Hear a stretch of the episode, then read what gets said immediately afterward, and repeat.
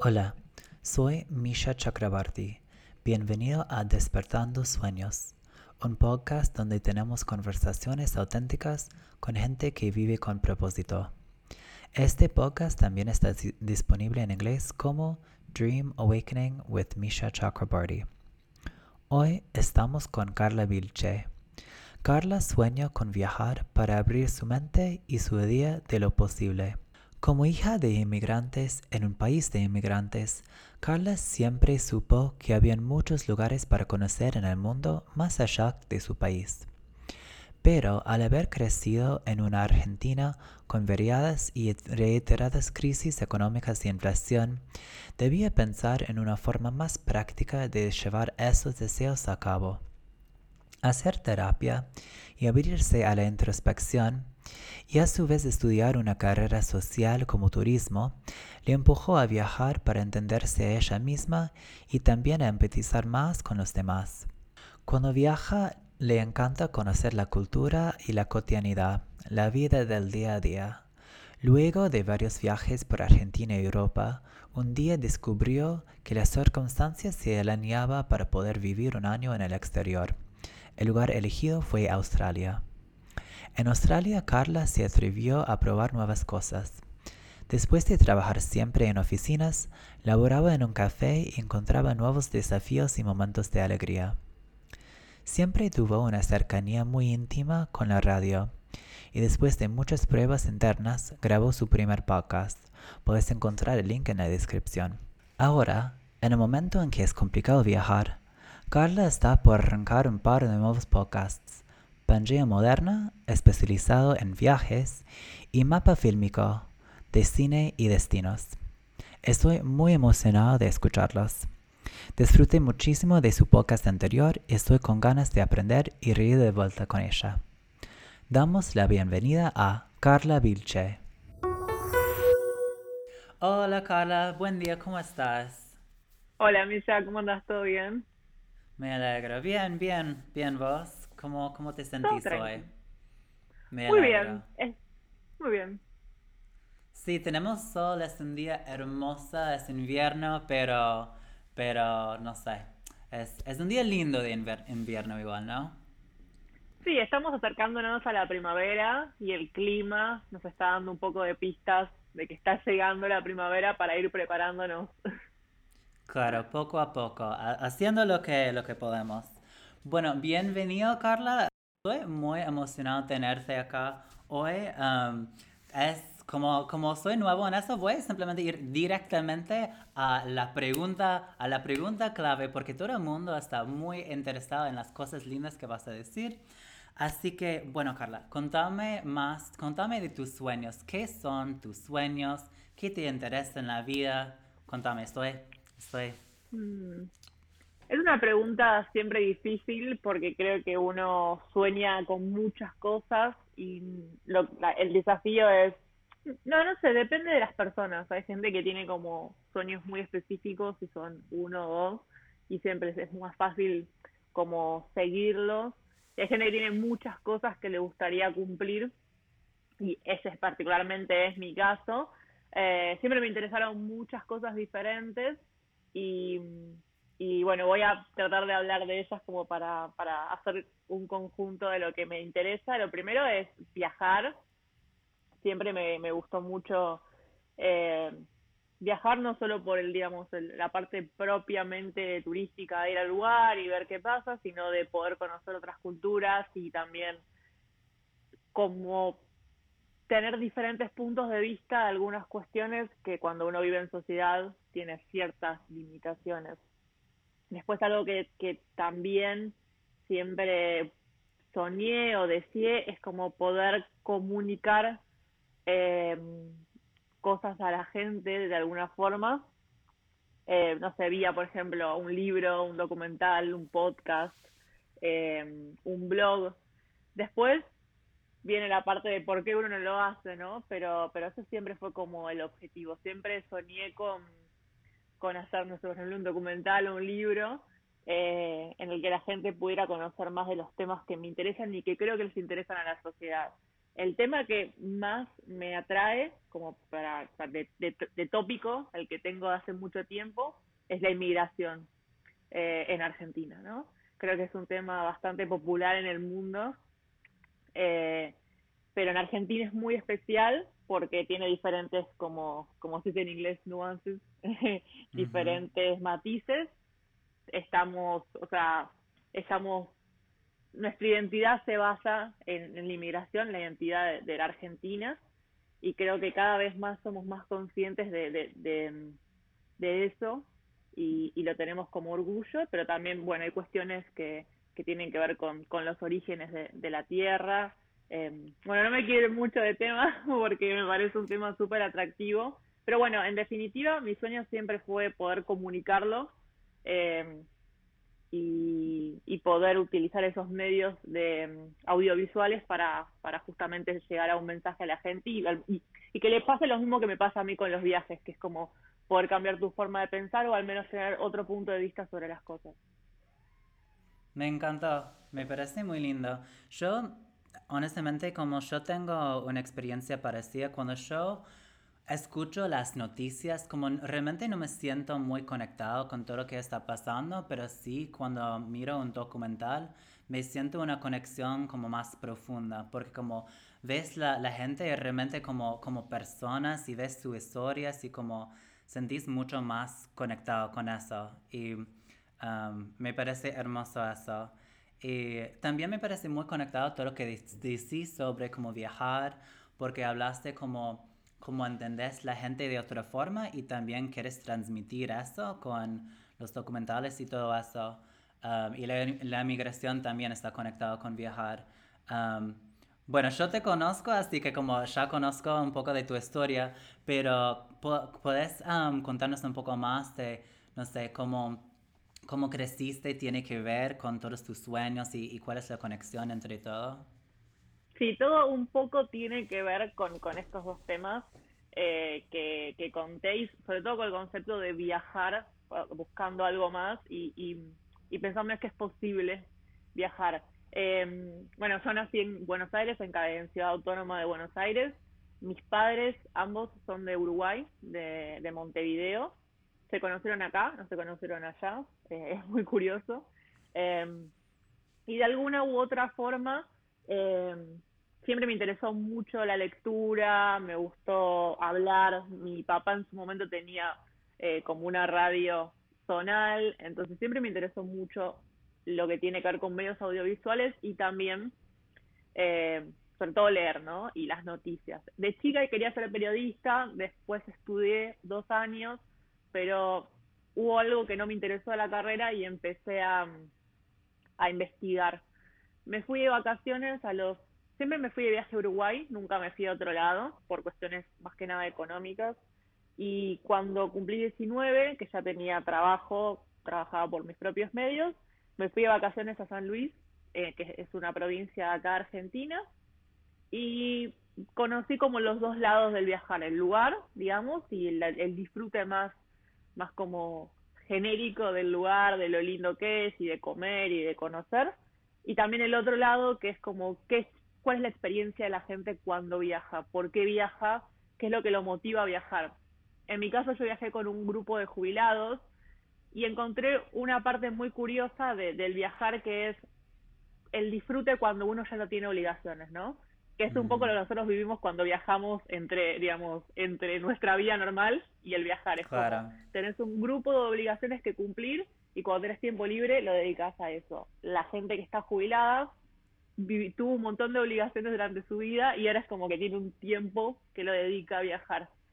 Y la perspectiva que se tiene de las cosas es muy diferente cuando uno es grande.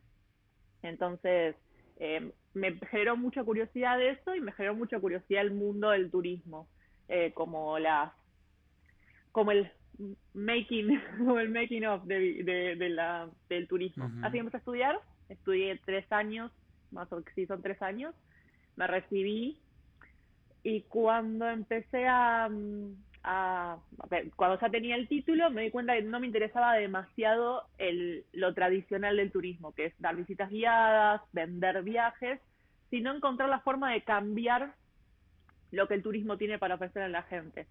hoy en día la tecnología lo hace de cierta forma, dando herramientas para que la gente tenga mejor acceso y que como que los productos turísticos lleguen mejor.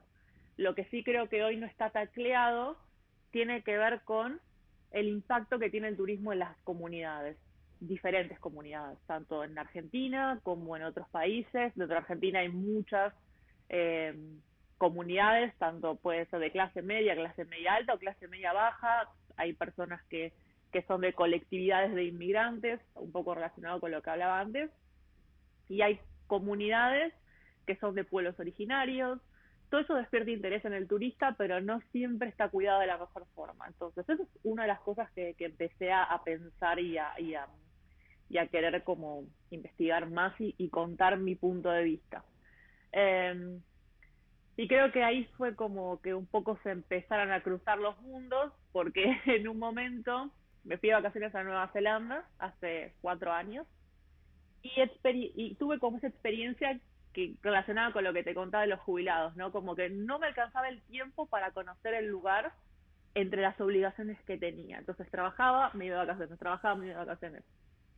Así que, en resumen, eh, decidí renunciar a mi trabajo e irme a vivir un año al exterior, más precisamente a Australia, que es el, lugar que yo elegí para irme, para como tener esa experiencia de vivir, de cumplir tus obligaciones poder entender cómo es la vida normal en un lugar que no es el mío y también viajar y disfrutar de lo que es la parte turística.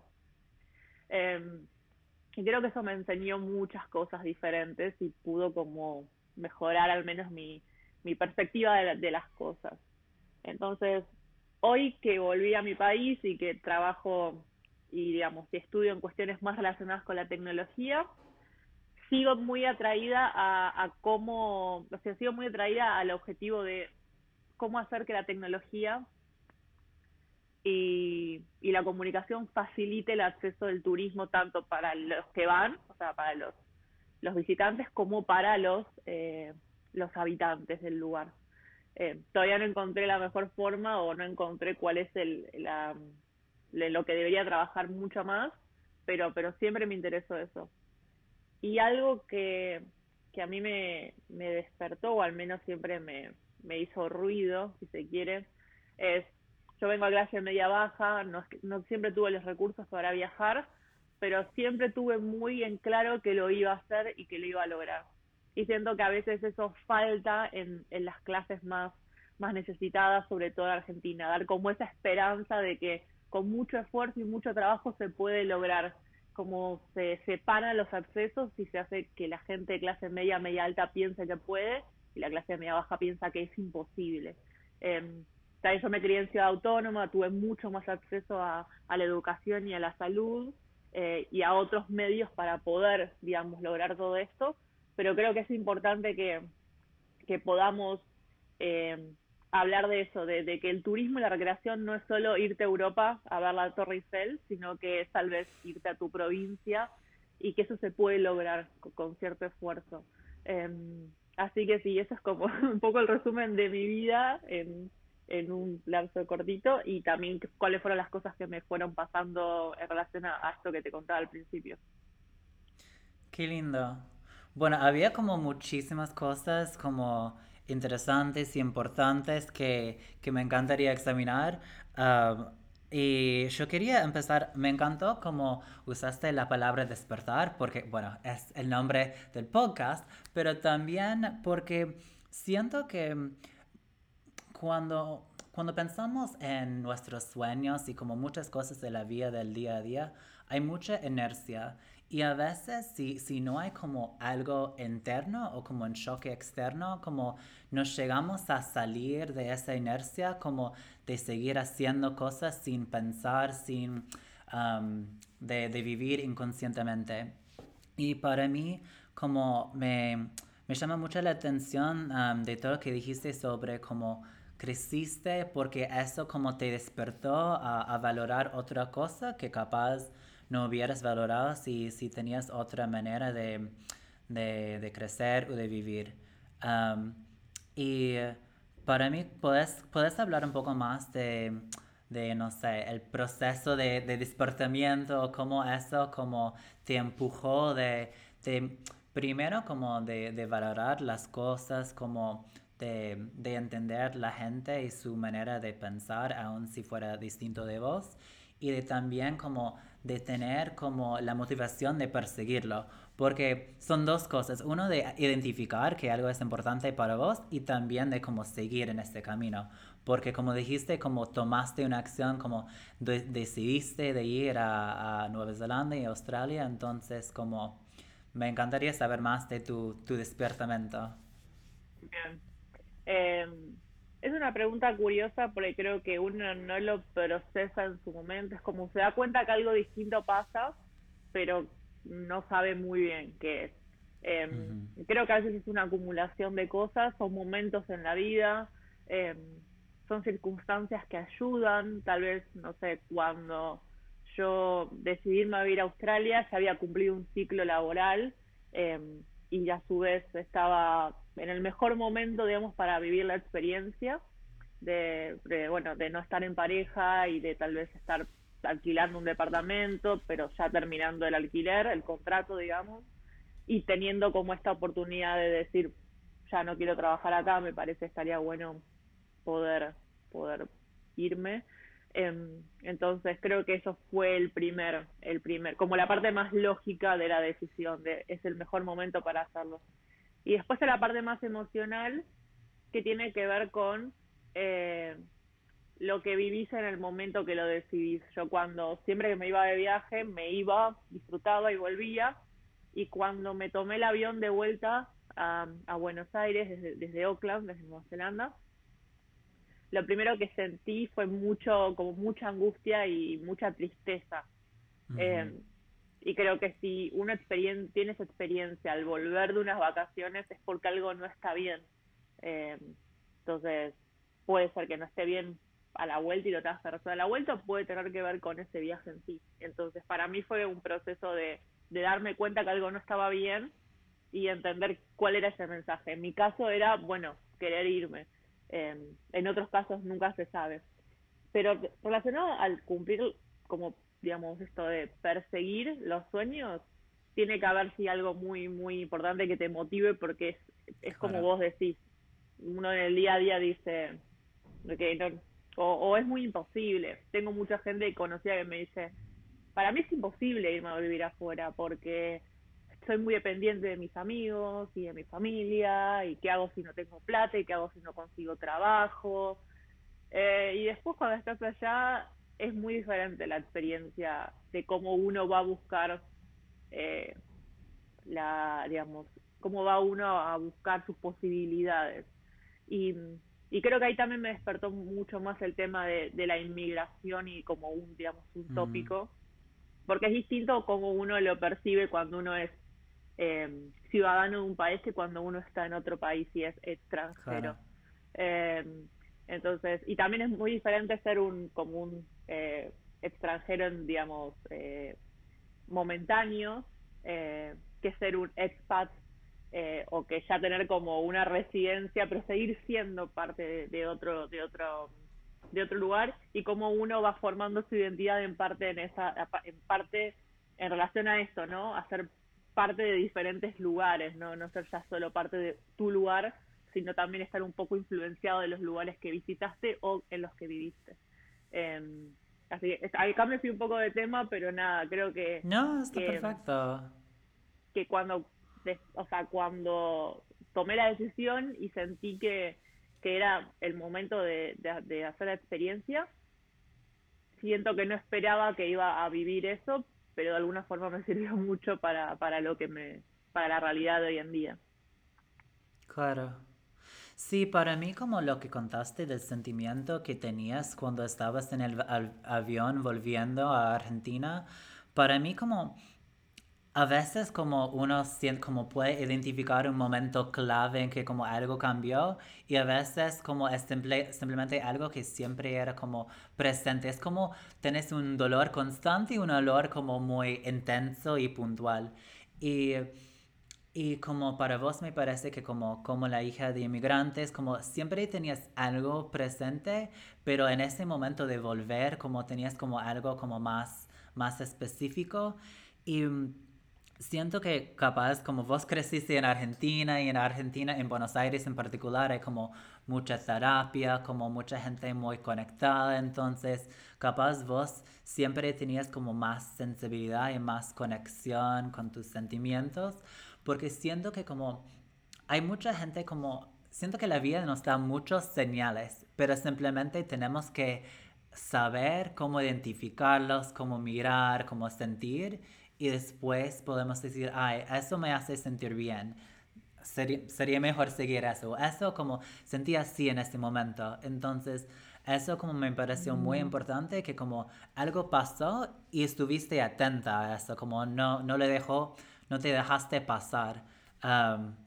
eso me pareció como muy clave porque, claro, antes de poder perseguir nuestros sueños, tenemos que saber cuáles son y tenemos que saber cómo, cómo ciertas cosas nos hace pensar, nos hace sentir. Así que sí, eso, eso, es, ah, eso me parece como muy, muy importante que diste cuenta de eso. Me encantó.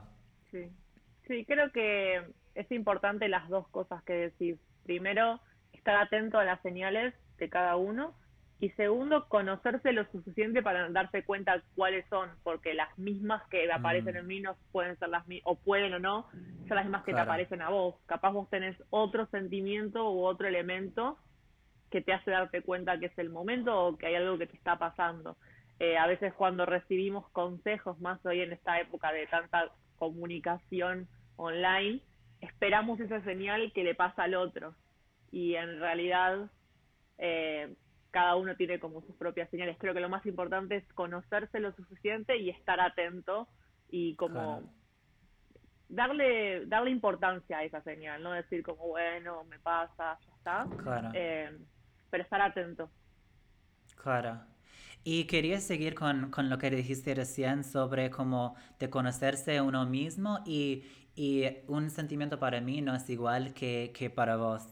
Y me pareció um, muy interesante que, que, hablaste de tu papá y como él tenía un programa de radio o algo así, porque con, siento que como los papás, depende de cada uno. A veces los papás quieren que nosotros seguimos en sus, en sus pasos y como que, que hacemos algo parecido o capaz no, pero a veces puede pasar que tenés un papá que es de, de, una forma y como esto te, empuja de, te empuja de ser la misma cosa o te puede empujar de hacer la cosa opuesta. Y para mí, tu papá hace algo con hacía o hace algo con radio y vos te interesa la comunicación. ¿Puedes hablar de, de esta conexión? Porque a veces, a veces no funciona así, a veces uno quiere hacer algo completamente distinto. Mm, yo creo que en base a autoanalizarme, digamos, un poco es, eh, mis papás se separaron cuando yo tenía cinco años. Mi relación con mi padre no fue tan fluida como con mi mamá, que, fue la que me crió, digamos, y creo que esos momentos de como de conexión o de, o de intercambio con él siempre para mí fueron como como importantes. Entonces creo que habían cosas que él hacía que a mí me generaban un interés especial por esta no una relación no frecuente con él. Entonces, creo que, eso generó un espacio distinto, o al menos una percepción mía distinta, y una oportunidad de compartir. Entonces, que a mí me ha interesado la lectura y, y más lo como leer y eso, creo que vino de siempre. Yo leo desde muy chica y siempre me interesó. Pero la radio fue como un lugar adicional que apareció gracias a que, a, que él lo hacía. Y yo paralelamente también escuchaba mucha radio. Entonces creo que, eran como esas cosas, el interés propio y esta oportunidad de, de como de tener algo en común con alguien que tal vez no estaba tan tan presente para como para decir bueno tenemos una relación habitual eh, con los padres más presentes es como tal vez no pasa tanto y pasa mucho lo que vos decís Mis es como cuando tus padres están tan presentes, a veces terminan como imponiéndote cosas. Y uno quiere jugar a la rebeldía natural de yo tengo poder de decisión y quiero hacer lo que yo quiero. Pero un poco terminan influenciando en los deseos o a veces en como las, en las cosas que uno decide. No sé si en las carreras per se, pero a veces en la forma de tomar decisiones, ¿no? De capaz ser más conservadores o ser más em, desprevenidos o menos conscientes, a veces en eso influyen mucho nuestros padres. Yo capaz tengo más influencia de mi madre en, en como ser demasiado responsable y preocuparme Mm. mucho en lo que la gente le pasa o piensa. em, pero es como nunca pensé en tomar eso de mi madre voluntariamente porque siempre Claro. tan presente y fue como Sí. nunca tuve tiempo en decir esto es algo Claro. para conectar con mi madre siempre estuve muy conectada entonces es un poco eh, irónico Eh, pero está bueno está buena la pregunta porque creo que a mucha gente le debe pasar eso como encontrar algo para conectar con su familia o con sus amigos que termina siendo lo que terminan no sé de- dedicándose o teniendo éxito y capaz es pura casualidad. Claro. Bueno, me parece bien que en tu caso simplemente como que me parece que nadie te empujó de hacer algo, pero sino como que, que te presentaron como una manera de, de hacer ciertas cosas y así como podías, no sé, tomar tus decisiones y hacer tu propio camino.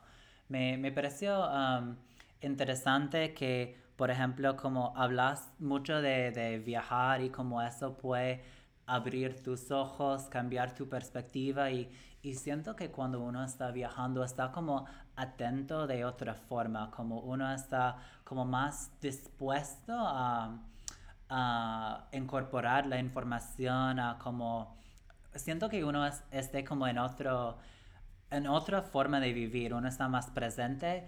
Y me pareció muy interesante lo que decís sobre tu papá, porque eh, de una forma es como casi como viajar en un sentido, porque como, como lo ves en, en puntos muy específicos, siento que como de cómo hablaste, como estuviste como más presente y más atento a, a la información que él te estaba dando. Y, y quiero hablar un poco más de este estado de viajar que tiene como la, la posibilidad de despertarte, de abrir como tu, tus ojos, tu alma. Y, mm, cuando, cuando viajaste a, bueno, a todos los lugares que conociste, a, creo que era, um, era San, San Luis, todavía estoy conociendo las provincias. San como- Luis es como el primero hace ya 10 años o más, más o menos. Y después viajé por to- casi toda Argentina, menos eh, Iguazú y el norte, Formosa y Chaco. Y después ya empecé a viajar a Europa y después a Australia, Nueva Zelanda. Y en, en todos los lugares que viajaste, como te sentiste como que estuviste en este, en este lugar como muy presente, como muy abierta y, y puedes hablar de como, porque también te fuiste a, vivir y puedes hablar de como, no sé, tu estado de presencia cuando estabas viajando y cuando estás viviendo y, y cómo te afectó, cómo te cambió. Mm.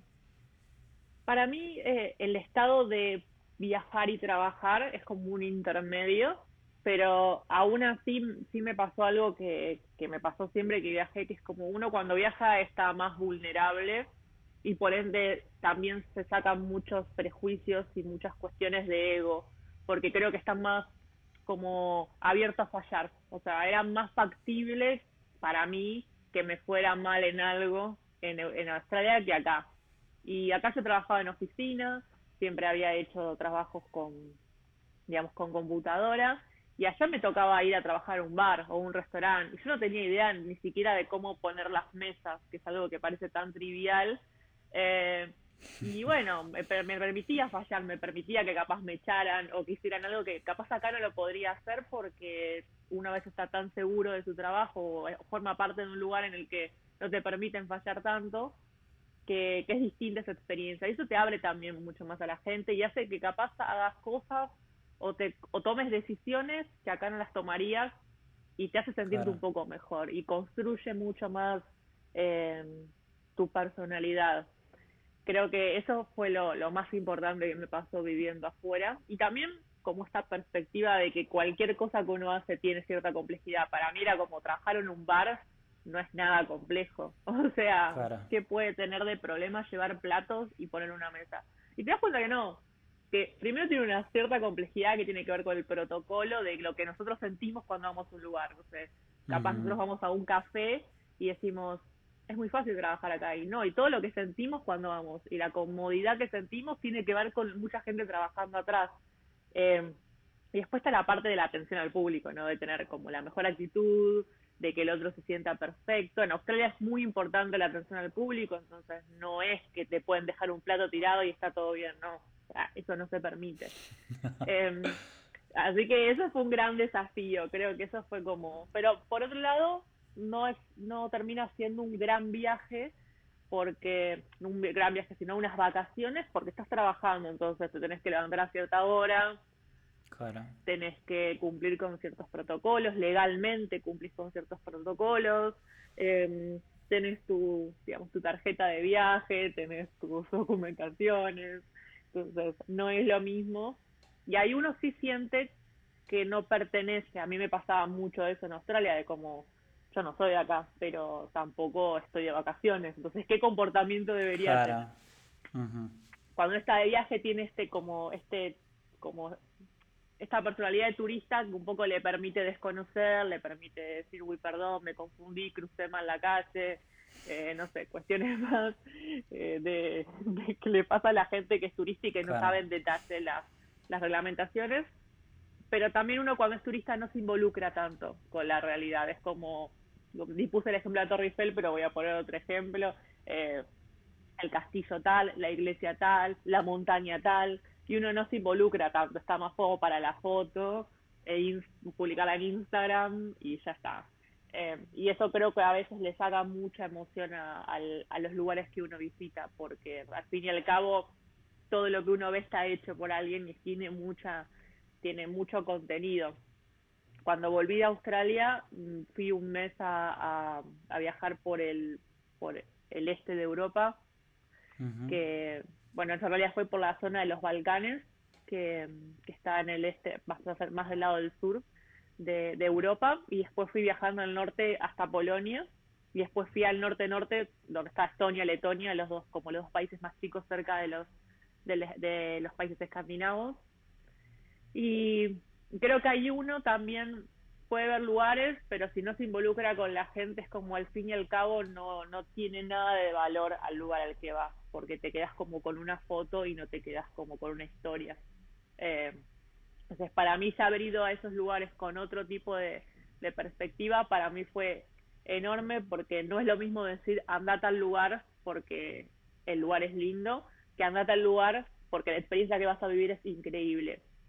Em, así que sí, creo que son como las dos diferencias que yo veo de, del turista que del, digamos, que del residente, si se quiere, o del, o del nuevo habitante. Claro. Sí, como te estoy completamente de acuerdo y me gustó lo que, lo que dijiste sobre cuando cuando estás viajando y, y, capaz no viviendo, como te permites de fallar.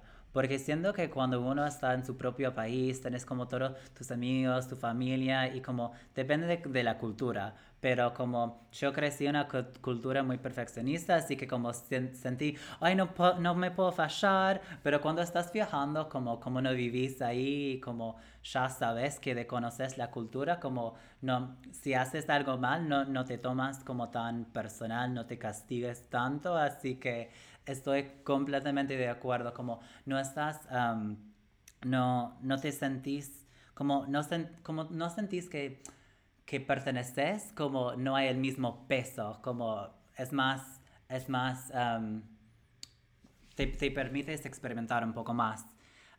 pero como decís, como tampoco es la realidad, estás como viviendo una fantasía porque no ves el día a día. Entonces, es verdad que como tenés una idea del lugar que realmente no es como es en el día a día.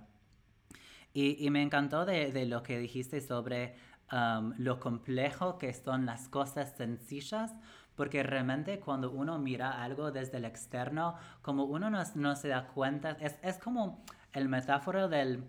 Ay, ¿Cómo se llama la, la cosa del Titanic? Que, que ah, el iceberg. Como la ah, punta del iceberg. Claro. ah, es igual. Gracias, Carlos. bueno, es exactamente como eso. Uno está viendo el punto del iceberg y como no ves todo que está pasando como por debajo.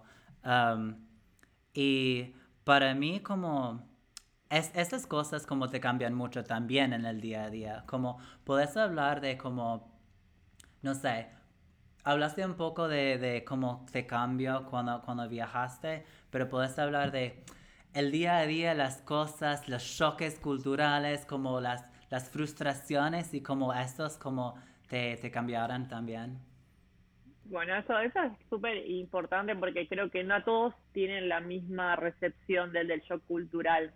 Y algo que, que vos decías que para mí es muy importante es nosotros nos sentimos más presionados en nuestros, en nuestros lugares, digamos, de origen, porque hay algo que realmente existe que es la identidad nacional de cada mm. uno y nuestros como lugares de pertenencia. Y el lugar en el que, no sé si nacimos, pero el lugar en el que nos criamos, influye mucho en cómo nosotros nos desenvolvemos en sociedad. Y eso después, bueno, es un problema cuando nos vamos a otro lado. Para mí el shock más grande entre Australia y Argentina es la forma entre, en la forma en la que la gente se relaciona. Eh, no quiero hablar por todos los argentinos porque no, yo hablo más mi experiencia con mi país, pero la gente que yo conozco en Argentina suele ser muy como muy amigable eh, y nos enseñan a tener como diferentes grupos de amigos y ser muy abiertos con la gente que conocemos. Entonces, eh, capaz conocemos a alguien en, en un bar o un grupo de amigos y ya después lo invitamos a nuestras casas eh, hay algo en Argentina que tiene que ver mucho con esto, con abrir las puertas de tu casa, que en muchos otros lugares del mundo no es muy habitual. Eh, con ser de más, como muy amigables con todos y de hacer como vínculos muy rápido, ¿no? Y en Australia eso no sucede. En Australia la gente suele ser un poco más conservadora con sus amistades, suele ser muy muy medida, o sea, me parece que no está ni bien ni mal, es como cada uno tiene su perspectiva, pero es como eligen a sus, a sus amigos muy cuidadosamente y a su vez, eh, digamos, sus amigos suelen ser gente de, capaz de sus vínculos muy iniciales, digamos, desde su primaria, secundaria, desde el colegio, desde edades muy tempranas, y esos son los grupos que mantiene. Lo mismo con su pareja, eh, lo mismo con su trabajo, suelen ser como mucho más, eh, como tratan de ser más estables. Y y creo que capaz también inclusive es esta cuestión más latina versus anglosajona, ¿no? De que los latinos a veces somos como mucho más abiertos y más aventureros y a veces los anglosajones son como mucho más tipo esta, visión británica de, de como de la estructura de las reglas que a mí me encanta pero bueno sé que, a mí me encanta pero justamente sé que no es lo normal acá y creo que eso fue lo, más como lo que más me impactó a mí y a la gente que conozco eh, esta gran diferencia entre, entre esas cosas, ¿no? Yo particularmente tuve la suerte de vivir un tiempo con, con alguien de Australia, con mi ex roommate, eh, y ella era una persona extremadamente abierta y, amorosa y cálida, entonces en el como en la en el día a día del hogar no lo viví, pero en, en la interacción con el resto de la gente sí lo viví, entonces puedo como opinar de las dos cosas. Eh, tuve la suerte de no vivirlo en mi casa, que a veces es como más, más complicado cuando está mal o está triste. Tuve siempre la suerte de que ella me apoyó un montón. Pero sí es verdad que el grueso de, de la población en las dos ciudades que viví, Melbourne y Sydney, eh, tienen esa cuestión. Que para mí no está ni bien ni mal, es una forma de vivir. Tampoco sé si está bien o mal como somos los argentinos. Creo que los argentinos tenemos como nuestras virtudes y defectos. Pero creo que eso es lo primero que más me, me, impactó. Después, todo lo que tiene que ver con, lo, con las reglas me gustó más allá que acá, porque creo que allá es como todo se cumple y hay como mm. ciertos métodos para vivir y, no sé, te tomas un tranvía y funciona, tomas, la gente respeta que subas cuando subís, cómo no subís, cómo subís, los comercios son extremadamente ordenados, particularmente en Melbourne, que es una ciudad que a mí me encanta, es como sumamente tranquila, pero no deja de ser una ciudad y es muy organizada y es muy abierta, no sé, yo iba mucho a la biblioteca pública, que era un lugar como si para mí era Hogwarts, era un nivel como de sueño, y yo pienso en las bibliotecas de Argentina y no hay tantas en Buenos Aires, excepto la Nacional y, y alguna otra, entonces como esa cosa de poder vivir en una ciudad súper amena, organizada, eh, y y donde todos se respetan, fue algo que a mí me, me impactó mucho. Eh, creo que Buenos Aires tampoco es tan, tan agresiva, pero se nota la diferencia. Eh, esas fueron como las dos cosas que me impactaron, para lo bueno y para, no sé, no tan bueno, pero como algo que es muy distinto con relación a Argentina, sobre todo a Buenos Aires y, al grupo que me encanta. Sí, sí. Eh, bueno, uno siempre como piensa mucho como en las diferencias, es lo que uno choca mucho, porque, claro, como te nota como la organización que, que no es tan común acá en Argentina, pero, pero capaz para, si un británico va a Australia va a pensar que es desordenado, no sé, de, como no sé cómo, cómo va a reaccionar, pero sí, uno siempre lleva su propia perspectiva.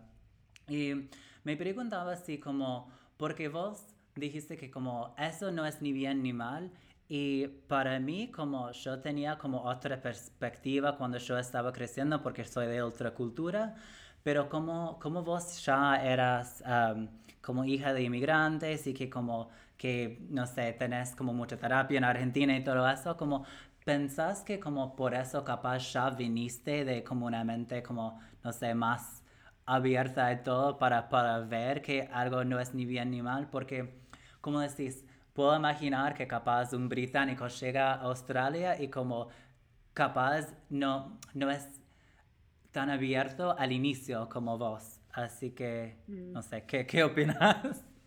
Creo que es como mi personalidad siempre fue mucho más como curiosa y, y siempre traté de, de ponerme en el lugar del otro, creo que esto sí tiene que ver con lo que vos decís de terapia, que es cuando uno no está contento con lo que los otros hacen hacia uno, es difícil entender por qué el otro mm. reacciona de esa manera o por qué hace eso.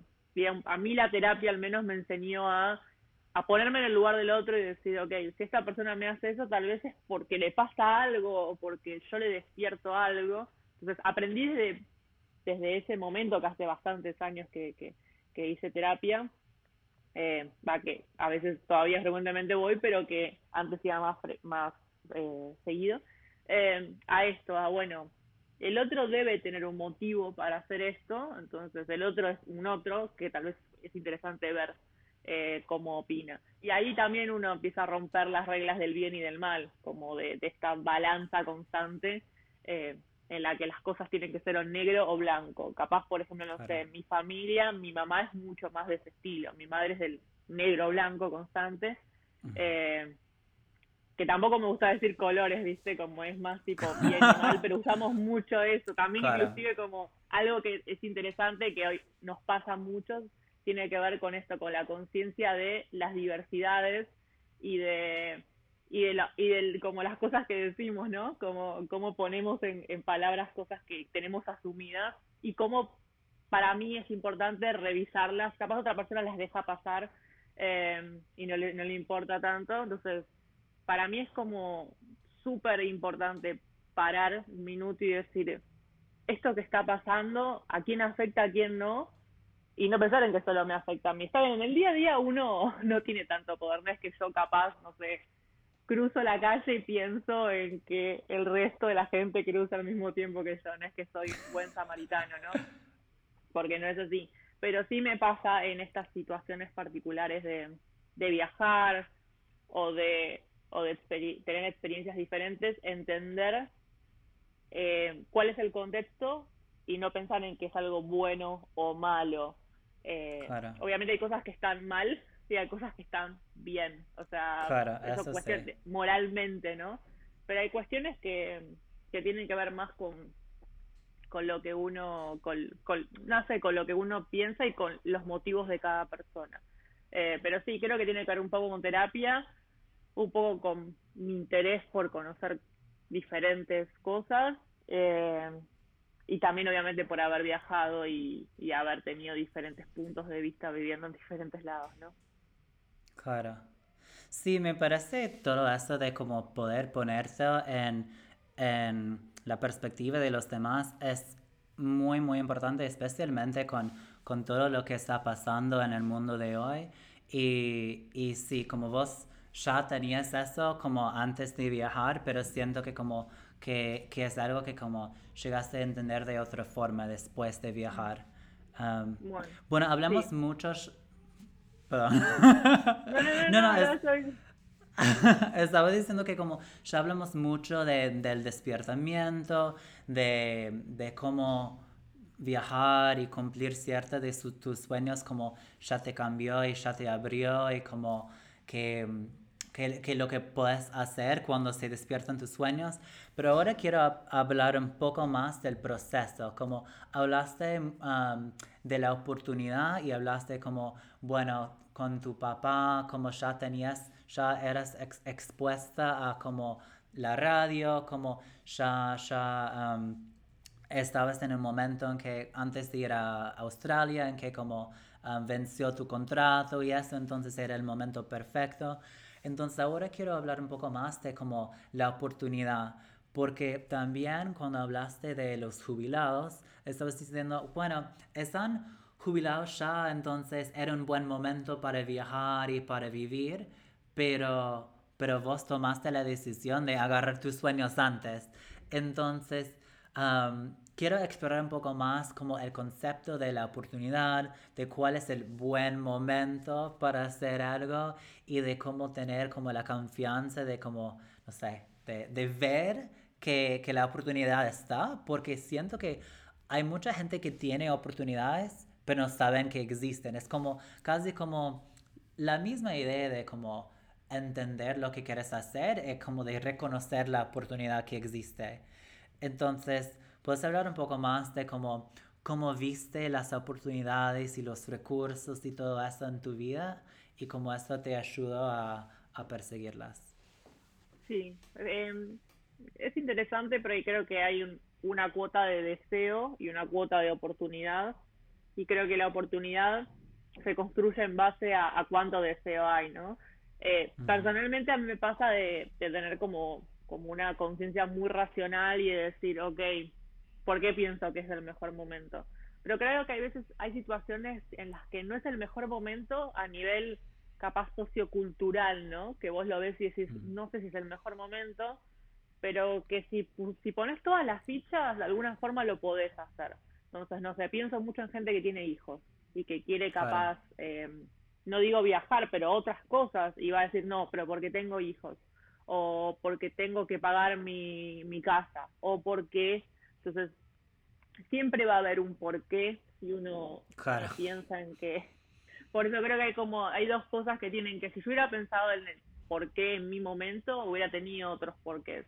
Yo traté de pensar en las cosas que que ya habían cumplido su ciclo y que tal vez eran importantes para mí eh, y no seguir como tirando de la soga en algo que capaz para mí ya estaba terminado. Eh, pero creo que sí, como hay una gran parte de deseo, que es este clic que hablamos, de me pasó esto, ¿qué pasa? Que te hace investigar un poco más. Y después está la oportunidad, que puede ser una oportunidad clara, en la que vos digas, todo está dado para que yo me vaya y después puede haber una oportunidad que uno tenga que tratar de, entender si es la mejor o no. Si uno obviamente está en bancarrota, puede pensar, no es el momento, pero tal vez es el mejor momento, porque ya no tenés nada que perder. Entonces, para mí tiene mucho que ver con cómo vos encontrás ese momento y cómo le das sentido o significado a la oportunidad que tenés. En mi caso era como una oportunidad como cómoda, ¿no? Porque podía moverme, pero tal vez en oportunidades no tan cómodas que terminan siendo una oportunidad. Claro, sí, tal cual. sí, a veces es cuando uno no está preparado, pero está forzado a hacer algo que, que se da cuenta que como se puede. Entonces, sí, tenés razón que a veces como uno, uno está frustrado en el momento, pero después que se da cuenta que es una oportunidad. Hay una em, cuota más que, que me acordé recién, yo te dije que es, bueno, el deseo, la oportunidad, y lo tercero es la confianza, que tiene que ver con sentir que uno lo puede hacer, porque puede estar el deseo, puede estar la oportunidad y puede estar esto que te diga, voy a fallar. A mí me pasa mucho con el tema del libro barra documental, es como, puedo tener el deseo y puedo tener la oportunidad, pero hay algo que me dice, no, yo no lo puedo hacer, no, no me sale, o, mm. o no me va a ir bien, o el qué dirán, o o capaz alguien no lo disfruta o el objetivo que tenés no se cumple. Entonces también está como esa parte que, que influye. Claro. Y hablando de la confianza, como vos fuiste como muy valiente de como ir a Australia y encima de, de, de hacer algo nuevo. Me parece que, que no estuviste moza antes de, de, ir a Australia, como esto era algo completamente distinto para vos. Y encima, como, bueno, vos no hablaste de eso todavía, pero también hiciste un podcast mientras que estuviste en, en Australia, ¿verdad? Y, y me parece interesante como en ese momento como muy vulnerable y muy difícil de, de, unas maneras porque estás extranjera y no tenés como la, el mismo sistema de apoyo, como te diste cuenta de algo, como puedes hablar de como la confianza que surgió en ese momento que, que, que no sé, te, te empujó de hacer nuevas cosas que, que capaz no tenías antes. Sí, eh, yo primero mi crianza fue como muy de, hija única, de un montón de gente cuidándome constantemente. Eh, entonces siempre me costó un poco encontrar encontrar ciertos lugares de, bueno, arriesgarme. Siempre fui como muy medida en todo. Eh, mm. Obviamente en mi trabajo, en mi carrera, todo eso lo, lo fui encontrando, pero, pero siempre me costó como tomar decisiones osadas como irme a vivir afuera.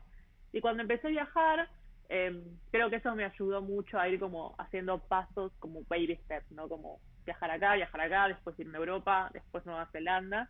Eh, y eso fue como ayudándome. Pero sí me acuerdo cuando me iba a vivir a Australia que lo primero que pensé es como, yo no voy a poder, no voy. ¿Qué hago? pasa si no encuentro trabajo? ¿Qué pasa si no tengo plata? ¿Qué pasa mm. si no consigo amigos? ¿Qué pasa si estoy sola? Y creo que todo eso un poco me fue pasando en realidad, ¿no? Eh, pero siempre tuve como la seguridad de que si algo fallaba podía volverme a mi casa. Y eso creo que también tiene que ver con mi interés posterior en todo lo que son los procesos inmigratorios. No todo el mundo le pasa eso. O sea, no todo el mundo cuando se va de su país tiene la posibilidad de decidir si puede volver o no. Eh, entonces creo que eso me dio mucho más seguridad y confianza eh, de que de que bueno nada estaba perdido en realidad y eventualmente iba a volver eh, creo que eso fue como lo mayor que, que me dio seguridad. Pero sí es verdad que pensé siempre que por mi sistema, digamos, habitual no iba a poder o me iba a costar más. Creo que no me quedé más tiempo por eso, porque porque tal vez yo no estaba buscando una experiencia 100%, eh, digamos, como eh, no me sale la palabra, pero como sin seguridad, ¿no? Como incierta esta, como una experiencia 100% incierta que me vaya llevando eh, a un punto determinado. Como yo quería conocer, vivir esta nueva realidad y después volver. Entonces creo que también me dejó más tranquila. Claro. Bueno, siento que como lo que dijiste recién sobre como no tener como un objetivo tan fijo de como de ir con una idea más general de, bueno, yo quiero conocer, yo quiero ver lo que fluye, esto como, esto te permitiera de como realmente ver lo que puede ser la experiencia. Porque siento que como puede ser con cualquier cosa, si venís de expectativas, como vas a estar limitándote y vas a estar más frustrado. Como si vas a un evento y dices, bueno, yo quiero conocer cinco personas y hacer como cinco conexiones para mi negocio. Y si conoces dos personas, vas a estar frustrado porque no llegaste a cinco. Pero si como vas al mismo evento y dices, yo quiero aprender, y después conoces dos personas, vas a estar muy emocionado. Entonces pienso que como tu perspectiva de ir a Australia y decir simplemente, bueno, yo quiero tener una nueva experiencia, eso te permitió de, de hacer nuevas cosas que, que, no hiciste antes. Y, y vos, vos tenías la idea de, de no sé, um, de hacer el podcast antes de Australia o es algo que surgió en el momento?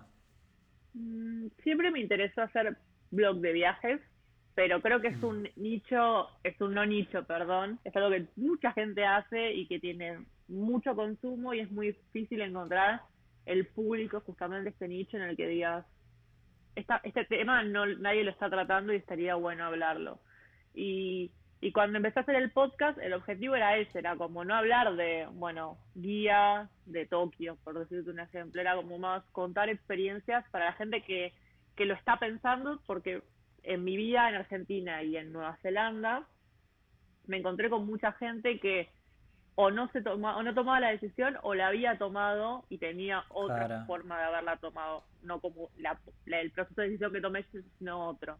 Eh, entonces eso fue como lo primero que, que pensé en hacer el podcast. Después se convirtió un poco en un medio de para mí de como de contar mi experiencia sin tener que contárselo a alguien en persona eh, y sobre todo en lugares donde capaz no me sentía tan tan cómoda o estaba un poco más sola podía hablar con, con el celular y contar lo que me pasaba en vez de mandar un audio, por decirlo así. Eh, eso me, me, me, pareció como sumamente útil, pero siempre estuvo como la idea de, de, comunicar. Tal vez yo no soy muy amante de las de los medios de comunicación actuales que son más masivos, Instagram, TikTok, eh, todos estos. Entonces el podcast es como uno no lo quiere decir, pero es como la nueva radio, eh, es la realidad. Funciona de esa forma. Entonces a mí me, sigue conectando con eso, como sigue, sigue siendo algo que me interesó siempre. Y después leer y escribir, o sea, capaz de escribir no me gusta tanto como leer, pero están más conectados. Eh, lo que creo que es un desafío es cómo comunicas ese mensaje, cómo haces llegar ese mensaje eh, a los medios de comunicación más masivos de hoy cuando uno no está tan, tan, tan cómodo con eso, ¿no? Claro. Sí, para mí como esto está conectado a, como varias cosas que, que, hablamos, como siempre tenías como el interés en la comunicación y ahí estuviste, como, no sé, como, como ya había algo, como permitió que, que surgiera eso. Y también como me parece conectado a lo que dijiste sobre, no sé, cuando, cuando vas viajando y, y no es lo mismo sacar una foto de la Torre Eiffel y hablar de las experiencias con la gente que conociste ahí. Y para mí, como estas historias, como son las cosas que, que, quedan con vos, entonces como me parece buenísimo como el, el podcast. Y también hablaste de como todas tus preocupaciones antes de viajar y todas las razones para no hacerlo, o como, bueno, no sé qué va a pasar si me quedo sin amigos o sin plata o, tal cosa. Y después decidiste que como te pasó, todas esas cosas te pasaron en algún momento y todavía estás acá, como todavía estás respirando, viviendo, como sonriendo. Entonces, me parece como que que está muy bueno también darte cuenta que como no es una cuestión de evitar las cosas que, que te dan miedo, pero de darte cuenta de como esta confianza que tenés, como que capaz te van a pasar cosas, pero sos capaz y puedes superarlas. Y, y yo escuché uno de los episodios del podcast y, y me encantó porque creo que transmitió eso. Así que si en algún momento volvés a, hacer un podcast así, voy a estar uno de tus oyentes, Carla. Ay, qué suerte. Es, qué lindo escuchar eso, sí. Sí. Eh, bueno, yo otra cosa que quería decir es como tenemos muchas preocupaciones sobre viajar y todo eso. Y bueno, ahora estamos en, en Argentina y no sé si todo el mundo que está escuchando sabe eso, pero Ah, después de Venezuela, nosotros tenemos como un nivel de inflación súper, súper alta, pero eso como no, no te paró de viajar, como no te paró de como hacer ninguna de las cosas que querías hacer.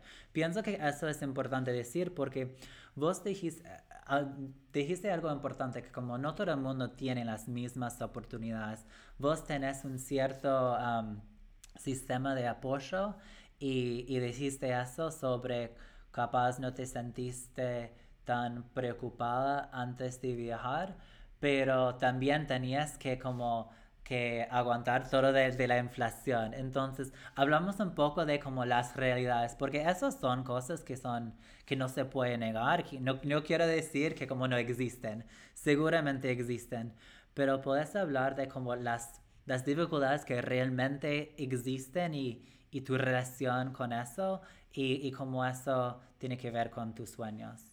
Sí, sí creo que hay muchas dificultades a la hora de viajar que no son triviales. La primera es la que mencionas, que es el dinero, o sea, la, viajar no es gratis y generalmente es muy costoso cuando se sale del país Argentina atraviesa un periodo inflacionario que es cíclico desde que yo nací, existe la inflación en Argentina. Eh, cuando yo nací no había, había paridad cambiaria, como se dice, que significa que el peso tenía el mismo valor que el dólar. Yo nací en el 89. Mm. Eso se terminó en el año 2001, que hubo una gran crisis en la Argentina en base a eso. Y a partir del 2001, el peso y el dólar dejaron de tener paridad cambiaria y empezó a subir el peso. Eh, estuvo muy estable el valor hasta 2016, 2015, 2016, en el que capaz un peso, perdón, 10 pesos salían un dólar. Em, y creo que igualmente hubieron muchas medidas gubernamentales para evitar como el disparo cambiario, es decir, que la moneda pierda valor versus el dólar.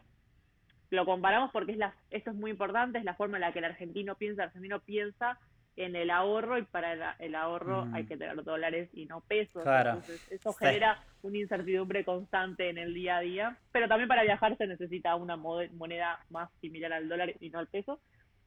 Pero a partir de 2017, que fue cuando yo me fui a vivir a Australia, hubo un gran, una, una, un gran, digamos, eh, una gran explosión eh, del aumento del dólar que pasó de 17 a hoy en día 68 oficiales.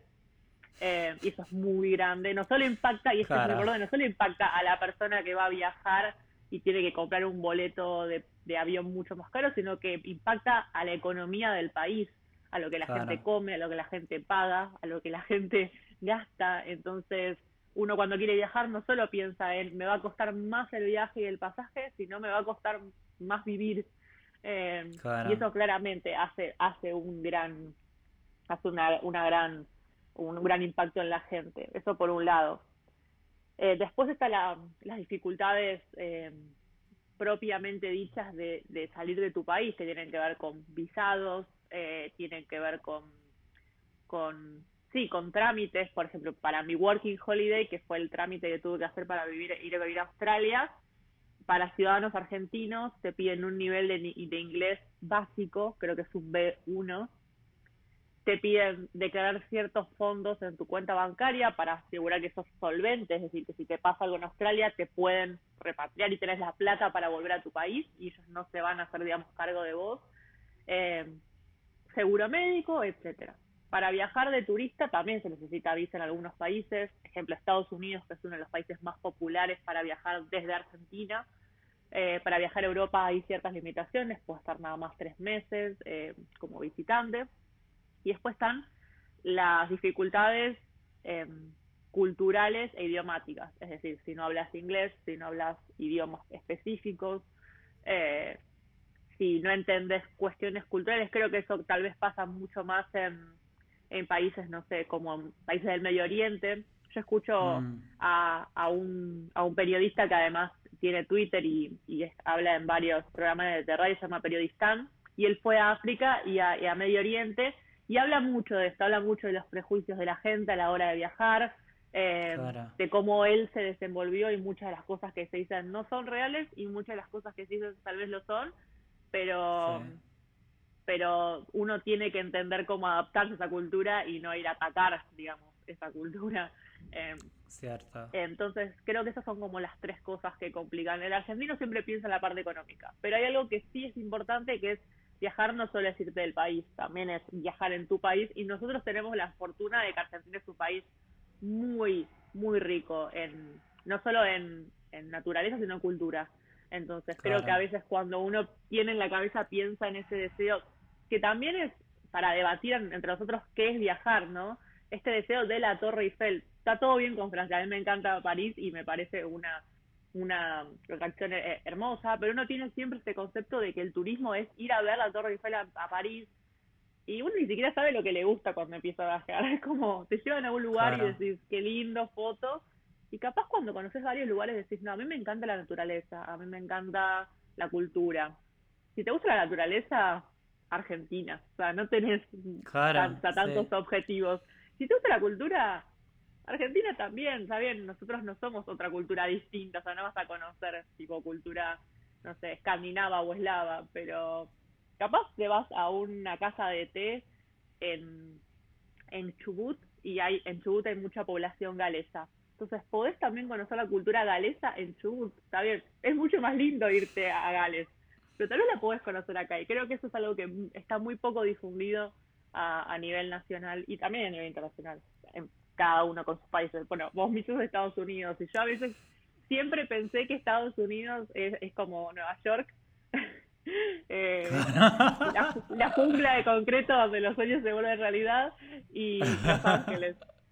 Y cuando empecé a ver fotos tipo de los países, de los parques nacionales, yo quedé como alucinada. Yo dije, esto, es increíble, este lugar es increíble. Y creo que, por eso digo, no solo a nivel nacional, a nivel nacional nosotros no tenemos tanto conocimiento y no aprovechamos tanto de, que exista el Internet, básicamente. Claro. Sí, está, está, estoy completamente de acuerdo. Como bueno, hay, hay como estas realidades que existen y, primero como cuando vas a viajar tenés que como pensar, bueno, ¿cuáles son las realidades? ¿Quiero realmente ir o no quiero ir? ¿Y cómo, cómo voy a hacer para ir? Y también la otra cosa que dijiste es como, bueno, nosotros vivimos en la época de Instagram donde hay un montón de gente como comparándose a los demás y, y sí, como siempre como la primera cosa que vamos a conocer son las fotos de la Torre Eiffel y, y lo que sea, pero, pero creo que como lo que dijiste recién y también antes es de conocerse a uno mismo y darse cuenta de lo que realmente uno quiere, porque es muy fácil distraerse de todo lo que está pasando en las redes sociales, pero capaz te das cuenta que realmente como no te interesa ir a París y de hecho quieres ir a Patagonia, por ejemplo. Um, pero sentís una presión social, realmente quieres subir la foto a Instagram y como ¿quieres hacerlo para Instagram o quieres hacerlo para vos? Entonces creo que es, es un muy buen punto de como de conocerse a vos mismo, de ver lo que son las realidades, pero de, de también como considerando todo, de tomar tu decisión.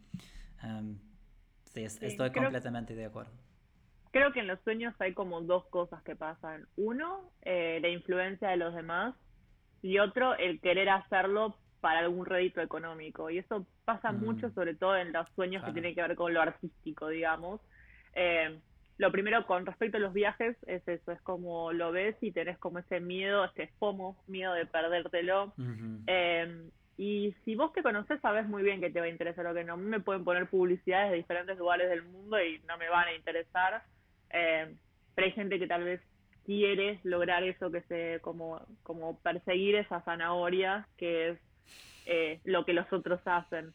Y después está lo del reto económico, que es, bueno, mucha gente hace podcast y o hace tipo, bueno, mucho lo tiene con YouTube hoy en día o TikTok, esperando un eventual rédito económico, que está perfecto, eso obviamente uno quiere vivir de lo que de lo que ama, pero creo que le pasa mucho a los jóvenes que los jóvenes digo los centennials que nacieron con este mundo de lo inmediato, ¿no? Es como hago un video YouTube y enseguida va a monetizar o hago un podcast y enseguida va a generar ganancia. Y creo que lo importante de cuando uno piensa en los sueños es que llevan tiempo. Uno no dice que nunca vas a generar eh, como eh, ganancias pero que nada es inmediato, o sea, eh, los me gustas de Instagram son inmediatos, pero la vida real no lo es, entonces creo que eso también es, es muy importante, sobre todo para la gente joven que, cuando digo joven es como siento que yo estoy, yo tengo, no sé, 80, pero, pero es verdad que hay otra generación que viene más nueva que tiene otro, otra expectativa. Sí, para mí eso está importantísimo lo que dijiste sobre como la diferencia generacional porque es verdad, como ahora estamos viviendo en una época de como gratificación instantánea, como puedes pedir comida desde tu celular, puedes, no sé, como tomar un taxi desde tu celular, puedes hacer todo. Y, y claro, como recibís likes desde tus me gustas, desde tu celular en el momento, y uno ya está acostumbrado a, a, a esta gratificación instantánea. Y nosotros como ya, nosotros ya conocimos como otra época en que eso no existía, pero para la gente más joven como es, es todo que, que conocía, como no, no conoce otro.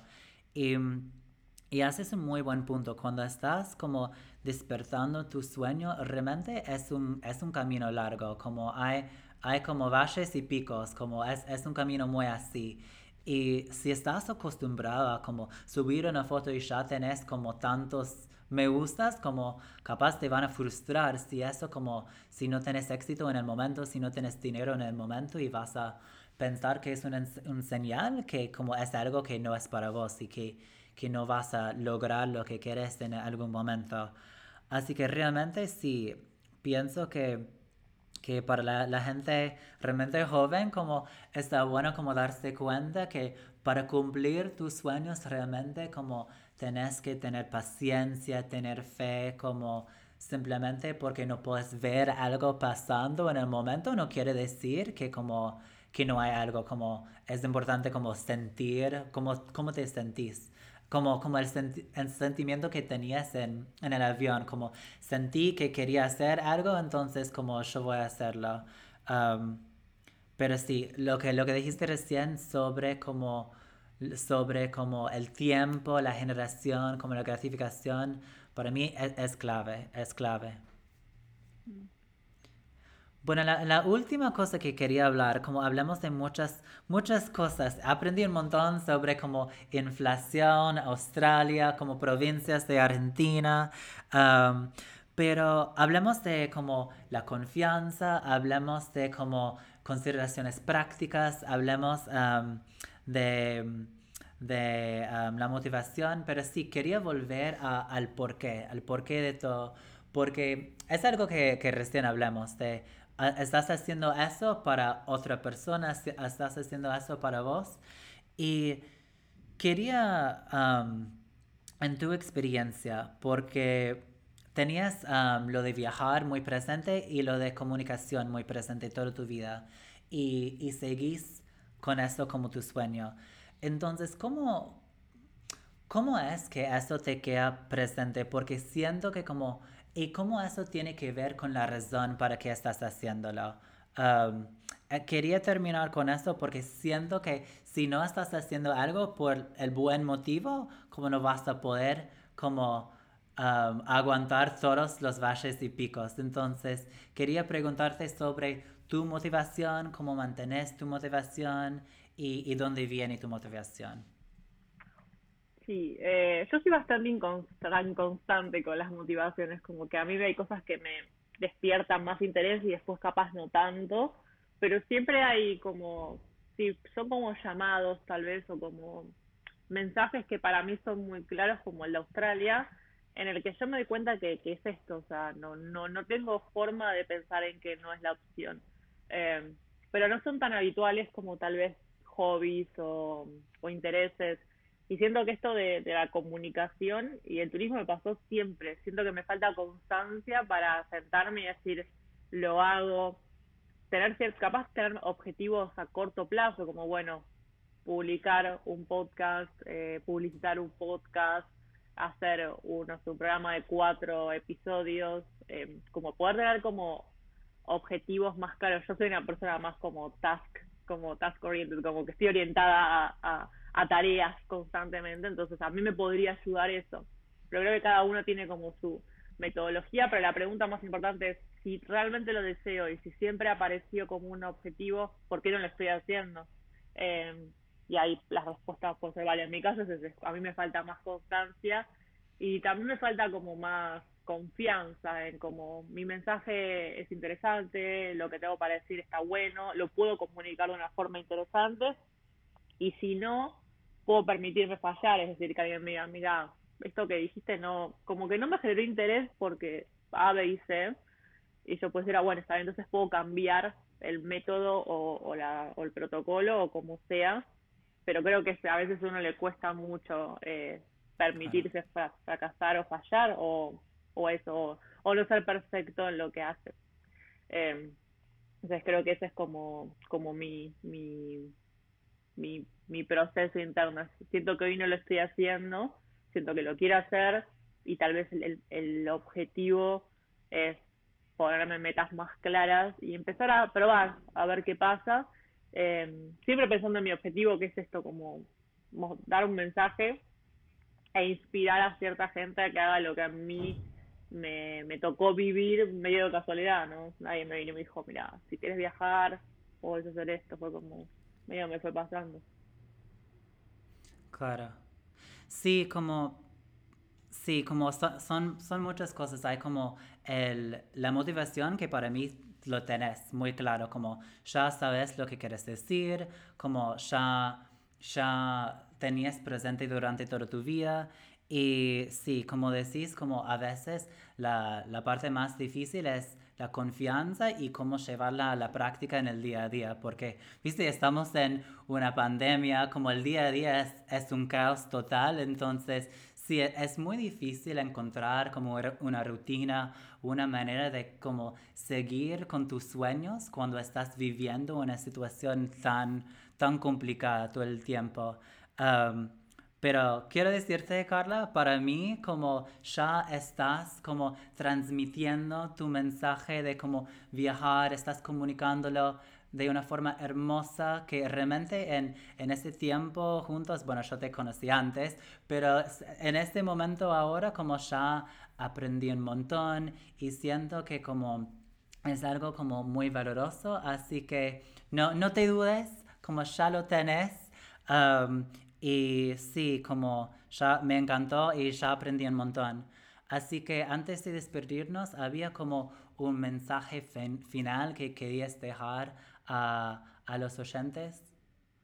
Em, pienso que en estos momentos tan difíciles, sobre todo para, para la gente, es aprender cada vez más a, a escucharnos y escuchar a los demás.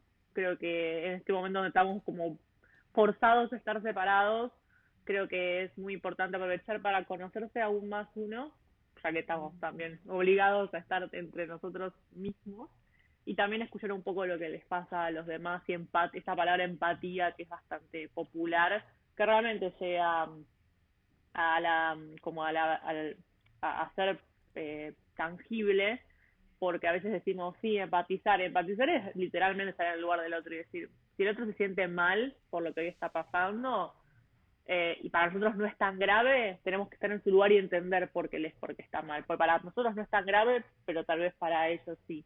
Eh, entonces creo que eso es como el mensaje que me gustaría dejar. Eh, más allá de los sueños de los que estamos hablando, creo que, es importante también entender qué nos pasa, que eso es muy importante para poder cumplir nuestros sueños y qué les pasa a los demás para también poder ayudar y ser ayudados. Me encantó.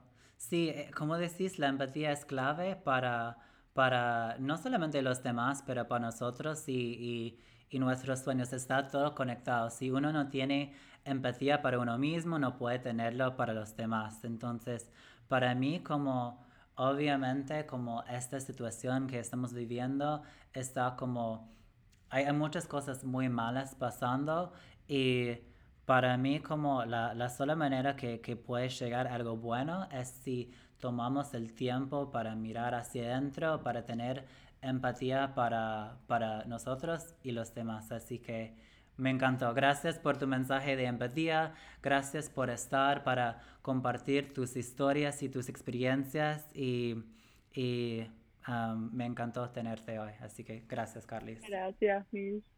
Gracias. Gracias por, la, por el espacio. Ay, me encantó. Bueno, cuídate mucho, Carlis, y hablamos pronto. Hablamos pronto, mis. Besos a todos. Besos. Chao.